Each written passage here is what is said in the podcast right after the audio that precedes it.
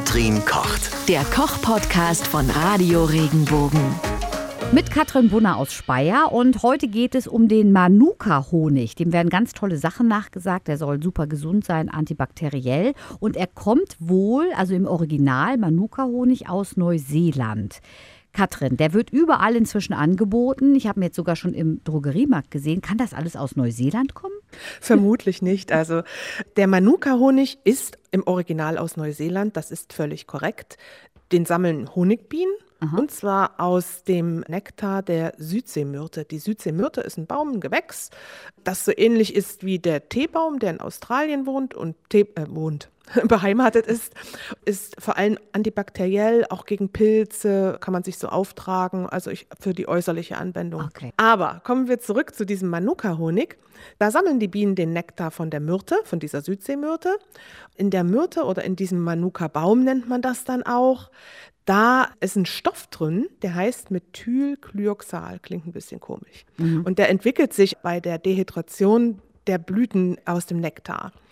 Und diesem Stoff, diesem Methylglyoxal, werden ganz viele positive Wirkungen nachgesagt. Sehr gut zur Wundheilung, antibakteriell, gut gegen Entzündung, bei Erkältung, bei Blasenentzündung und so weiter. Noch der Honig als solches, ne? Das Süße. Ich habe gelesen, dass er sogar gegen Krebs helfen soll. Das kann nicht sein, oder? Ja, es gibt immer, ja. es gibt immer Stoffe, das haben wir ja auch beim Kurkuma und bei verschiedenen anderen Sachen, dass es gegen Krebs sein soll, aber da, das sind, sag mal, ganz kleine Dosen, die der hat. Also das, das kann kein Krebs verhindern oder, oder stoppen.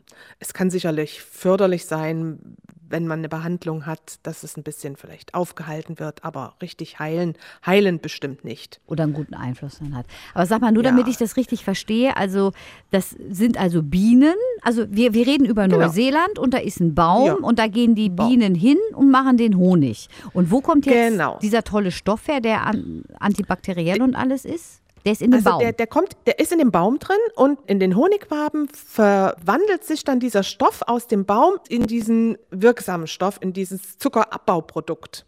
Das ist ein Zuckerabbauprodukt, dieses Methylglyoxal. Ah. Es sind natürlich noch viele andere Stoffe drin.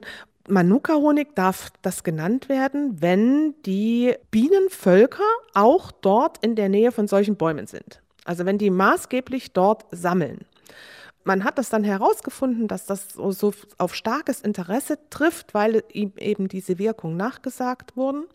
Und dann hat man bereits 2015 stieg die Kriminalität in Neuseeland. Da habe ich mich mal so ein bisschen erkundigt. Also da wurden ganz viele Bienenvölker vergiftet oder gestohlen, weil man damit ein Geschäft machen wollte. Wenn man heute diese Honige prüft, haben ganz viele gar nicht mehr diesen Stoff drin. Also Fakt ist, dass im Jahr 2013 haben die neuseeländischen Prozenten angegeben, dass sie 1700 Tonnen Honig verkauft haben. Aber weltweit sind 10.000 Tonnen Honig verkauft worden. Das Wie ja kann alles. das gehen? Jeder fünfte bis sechste Honig ist authentisch, ist die Relation. Krass. Woran erkennt man die, dann einen ordentlichen Honig? Das kann man als Verbraucher gar nicht erkennen. Nee, ne? Das kann man überhaupt nicht erkennen. Vielleicht am Preis, aber selbst das ist ja selbst ein hoher Preis, sagt ja noch nicht, dass das drin ist, was rein gehört. Ne? Mhm. Da, auch damit kann man ja betrügen. Hast du ihn schon mal mhm. probiert? Nee, ich esse nicht gerne Honig. Ich mache das schon mal zur Erkältung, ja, also wenn ich das dann in Ingwerwasser oder sowas rühre, aber nicht unbedingt. Ich esse nicht gern so. Also ist es für dich eher eine Medizin? Genau. Okay. Und ich weiß auch, dass man zum Beispiel beim Fasten, wenn man jetzt wirklich richtig doll fastet, dann darf man mal eine äh, Fingerspitze Honig essen, falls man in ein Kreislauftief gerät. Da gibt es nur ein bisschen Honig. Oder Heißhunger hat auch was Süßes. Und selbst da habe ich drauf verzichtet. Oh, das sagt aber einiges. Ja, da magst ja. du ihn wirklich nicht. nee, nicht wirklich. Wie kannst du dir diesen Hype erklären, dass jetzt auf einmal hier alle denken, sie müssten Manuka-Honig essen, löffeln und. Du, Du, das ist doch mit allem so. Ich meine, sagt einer, Chiasamen ist Superfood, dann rennen alle auf Chiasamen.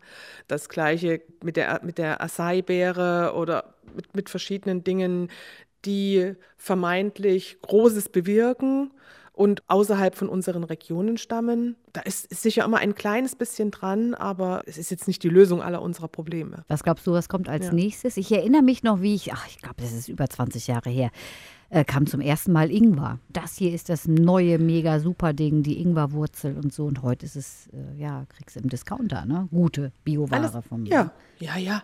Also mit, vielen Sachen. Also man hat das ja auch mit Rosmarin und Thymian. Das war ja vor, vor vielen, also mal vor 100 Jahren auch noch nicht so in.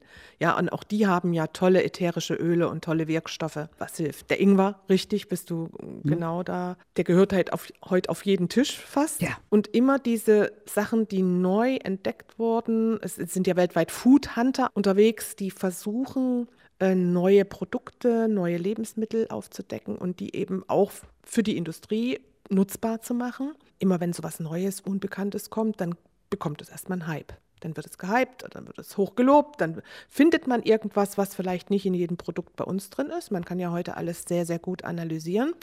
Das ist ja auch alles berechtigt. Und jeder möchte darüber berichten. Und je mehr darüber berichten, umso mehr wird es nachgefragt. Und so entsteht im Prinzip der Boom eines Produktes. Wir reden ja auch drüber, hat funktioniert, ne? Ja. Und diese Food Hunter, ähm, hast du da dich irgendwie mal mit einem unterhalten? Wie funktioniert das? Ist das Nein, nee, ich, ne? ich, ich kenne persönlich selbst keinen. Also das sind Menschen, die gerne reisen und die auch gerne zu so Naturvölkern und unentdecktes Terrain gehen und dort versuchen, Pflanzen oder, oder Tiere oder Produkte zu finden, die man heute hier in der industriellen Welt nicht so kennt. Und dann schön vermarkten kann, ne? Ja. Ich habe mal einen Krimi drüber gelesen, ja.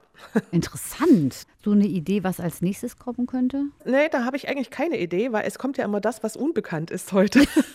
Und wenn es, wenn es bekannt wäre, dann wäre es wahrscheinlich schon da. Wir gucken in die Äh, Kristallkugel. Ja, aber wahrscheinlich Ge- auch genau. irgendwie sowas wieder, ne? So eine Wurzel Ja, oder, äh, oder ne? Irgendwie Ja, sowas, genau. Ne? Äh, Früchte, Wurzeln, Pflanzen, bestimmte Pflanzenteile, wo Hm. vielleicht der eine Teil der Pflanze gar nicht genießbar ist. Aber wenn man dann an eine andere Ecke von der Pflanze geht, entweder ein Spross oder eben eine Wurzel, dann hat man oder eine Frucht, dann ist es was ganz Tolles. Also das kann ich mir vorstellen. Gut, wir halten fest, Katrin, Manuka-Honig kann, wenn er echt ist, super viel tolle Sachen. Aber Mhm. so leid's mir tot, die meisten sind dann doch gepanscht. Genau, die meisten sind gestreckt und enthalten nicht den Wirkstoff, den er haben sollte. Bei dir kommt er sowieso nicht auf den Tisch, weil du nämlich gar keinen Honig magst. Genau. Wenn dir der Podcast gefallen hat, bewerte ihn bitte auf iTunes und schreib vielleicht einen Kommentar. Das hilft uns sichtbarer zu sein und den Podcast bekannter zu machen. Dankeschön.